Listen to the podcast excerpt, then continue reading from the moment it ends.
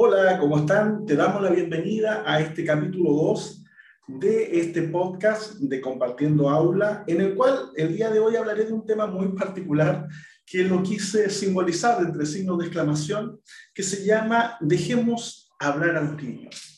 Bueno, como profesor, este tema me gustaría abordarlo desde dos perspectivas. En primer lugar, desde la perspectiva desde el hogar y por supuesto también desde la perspectiva educacional. Bueno, te cuento, yo tengo 45 años y desde pequeño siempre, siempre, siempre eh, me hacían callar. La verdad que hablaba bastante, debo reconocerlo, y es por eso que decidí crear un podcast, para que me pudieran escuchar otras personas que, que les gusta escuchar a quien le agrada conversar.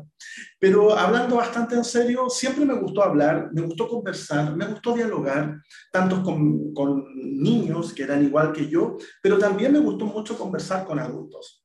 Hasta el día de hoy es uno de los, eh, es uno de los placeres que, que, puedo, que puedo señalar y que es parte de mi identidad.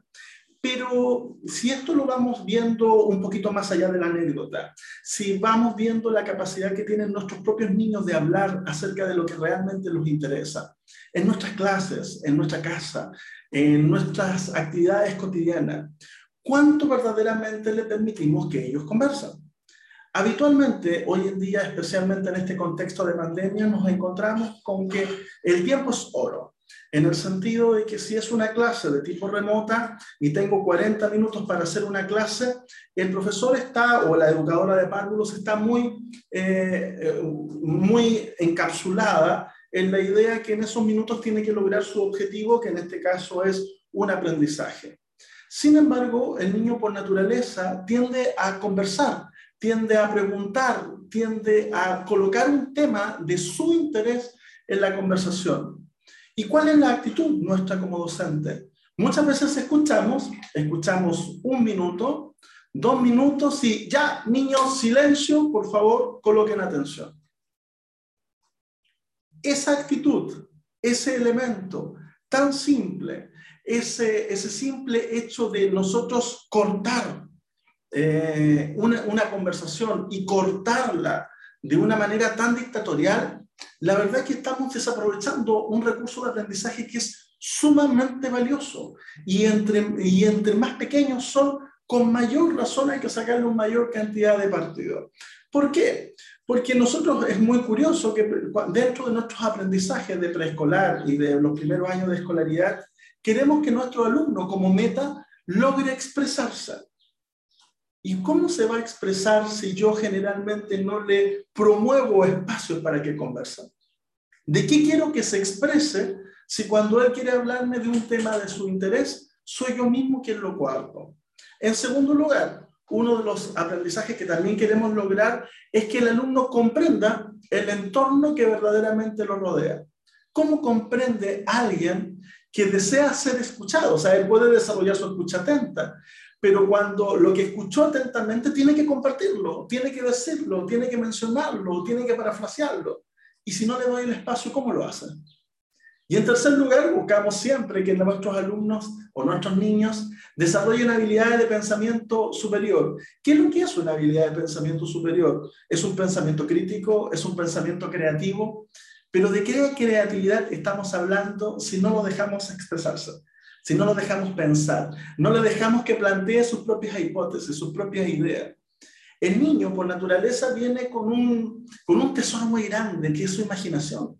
Y esa imaginación no tiene límites. A medida que el niño va creciendo, el sistema escolar le va poniendo límites, la familia le va poniendo límites. Por lo tanto, hoy en día es paradójico que buscamos que nuestros niños sean creativos, que tengan un pensamiento totalmente eh, crítico, pero resulta que nunca le dimos el espacio para que esto lo pudiese formar o desarrollar. Ahora, por lo tanto, el llamado es principalmente a eh, esa reflexionar y pensar como adultos cuánto tiempo le estamos dando a nuestros hijos y a nuestros estudiantes para que realmente ellos puedan hablar de sus temas de interés. Por ejemplo, un niño hoy en día de 6, 7 años a lo mejor tiene mucho interés en conversarte acerca de Roblox, acerca de algún juego, algún videojuego en particular, y tú como adulto en primer lugar, te cierras a escuchar, te ciegas, eh, te cierras totalmente a poder entender o comprender lo que tú no sabes. ¿Qué te atemoriza tanto como adulto? ¿Te atemoriza que el alumno participe, que se exprese o que se exprese en función de alguna temática que tú no estás dispuesto a aprender? Por lo tanto, ¿cómo podemos crear un ambiente propicio para el aprendizaje si el niño no se siente en confianza? ¿Cómo podemos crear una interacción pedagógica de calidad si no generamos espacios de conversación? ¿Cómo, por supuesto, ahora aquí es importante entender que como adultos, muchas veces el adulto en, en, la conversación que tienen los estudiantes, en la conversación, en el diálogo, en la forma en cómo ellos se expresan, ellos a veces ven amenazas, pero para los niños conversadores esto es un beneficio. En primer lugar, aquel niño que se atreve a expresar es un niño que está dispuesto a aprender nuevas cosas. Por lo tanto, se arriesga. Ahora dime tú como adulto, ¿cuánto, ¿cuándo fue la última vez que te arriesgaste a aprender algo que no sabías? De igual manera, lógicamente, cuando uno esto lo visualiza dentro de la familia, el conversar, el generar estos espacios, mejora totalmente esta relación entre padres e hijos. Y cuando un niño logra interactuar con un adulto y este adulto es capaz de escucharlo, por supuesto, el simplemente hecho de que se sienta que le ponen atención genera un lazo de confianza. Por lo tanto, aquí nos van a dar dos aristas muy importantes. Vamos a tener eh, dos tipos de adultos. Un tipo de adulto, que, eh, que en este caso es el adulto que a lo mejor él es el que toma parte de la conversación, es él el que guía la conversación él genera los tiempos de la conversación, pero que habitualmente se transforma en un monólogo.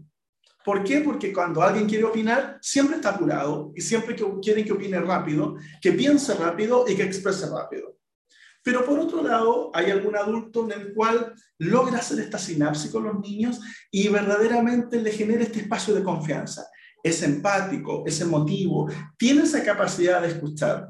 Por lo tanto, eh, este adulto tiene una mayor posibilidad en generar aprendizajes significativos con él, porque van a soñar juntos, van a crear juntos, van a aprender juntos. Incluso en la investigación, en Forestein lo planteaba, en que él siempre decía que para que un niño aprenda hay que darle el tiempo, hay que darle un tiempo para dejarlo pensar. Por lo tanto, cuánto eh, eh, la invitación es que ustedes también puedan reflexionar y piensen acerca de sus, propias prácticas, tanto en el aula, tanto en el jardín, tanto en casa. ¿Cuánto tiempo le vamos a dar para que nuestros hijos puedan comentar, puedan expresarse, puedan ser creativos e imaginativos? Por lo tanto, frente a esto, recordemos que siempre van a haber estas dos posturas y no queremos que nuestros niños eh, toda esa capacidad expresiva, esa capacidad imaginativa, esa capacidad proyectiva se cierre a lo que piensa uno como adulto. Ellos son la nueva generación y como nueva generación ellos vienen dentro de su cerebro positrónico, como diría yo, ellos vienen con esta capacidad de pensar no en 4K, sino que en 8K. Y nosotros como adultos, nuestro, nuestro cerebro positrónico simplemente nos da la capacidad para pensar en un televisor blanco y negro, marcantú, como era en, en aquella época. Por lo tanto, la diversidad de estudiantes, las particularidades que ellos tienen, tienen que tener un espacio, tanto en nuestra familia, tanto en nuestro colegio, tanto en nuestro jardín. Pero de ello depende mi rol como profesor. Por eso es tan importante indagar, preguntar, saber acerca precisamente de las temáticas de interés. Hoy en día el niño tiene muchos temas de interés, le gusta jugar a muchas cosas, tiene acceso a mayor cantidad de información que la que nosotros tenemos. Por lo tanto, no pretendamos que el niño hasta el día de hoy va a seguir pensando en la cuncuna amarilla. Ya no pretendamos eh, de que el niño siga pensando que el oso de la literatura siempre va a ser tierno y el cocodrilo va a ser el villano. Nuestros niños buscan desafíos, nuestros niños buscan espacios, nuestros niños quieren ser escuchados. Y si queremos que realmente ellos tengan esa consistencia, esa apertura, esa creatividad, bueno, ¿cuánto estamos dispuestos a ceder como adultos para que ellos lo realicen? Por lo tanto, papás, mamás, abuelitos, tíos, eh, profesores, educadoras, académicos, directivos, ya, dejemos de jugar, ya, dejemos la estructura a un lado, pensemos, tengamos la capacidad para ser también aprendices. ¿Por qué los niños siempre son los aprendices y nosotros los adultos siempre somos los que sabemos o los que tenemos el conocimiento absoluto? De una vez por todas, seamos aprendices, desaprendamos para volver a aprender. Este es uno de los conceptos que viene hoy en día en estos estándares docentes de la educación chilena. Por lo tanto, colegas, adultos, pensemos más en nuestros estudiantes, pensemos más en nuestros niños, generemos espacio, dejemos la estructura clase y transformémosla por una experiencia. Cambiemos el concepto de escuela-biblioteca a una escuela-laboratorio donde él pueda experimentar, donde pueda plantear hipótesis, donde se pueda equivocar y donde verdaderamente esa equivocación sea parte del proceso de aprendizaje, casi como un tutorial, casi como cuando uno toma por primera vez un videojuego. Por lo tanto, no tiene que ver con edad, tiene que ver con capacidad de empatía, tiene que ver con dar espacios reales y concretos para que estos niños sean verdaderamente ese potencial de genio que viene con ellos desde su propio ADN. Por lo tanto, educadores, a reflexionar, por lo tanto, adultos, la invitación es a pensar, a conocer las prácticas comunicativas que hay dentro de casa, dejar un poquito este televisor de lado, volvamos a la sobremesa, espacio tan preciado por ahí en los años 70, 80, 90, pero con temáticas verdaderamente que al niño lo involucren y que no lo segreguen. Por lo tanto, este es nuestro segundo capítulo de este podcast. Espero que lo puedas escuchar o lo, lo, puedas escuchar a través de Spotify o directamente lo puedas ver a través de nuestro canal de YouTube. Esto es importante y relevante, es una invitación abierta a la conversación, al diálogo, a la reflexión y por supuesto siempre vamos a estar dispuestos a compartir temáticas que sean de interés y ojalá sean ustedes como usuarios, ustedes como audio escucha, los que nos propongan estos temas.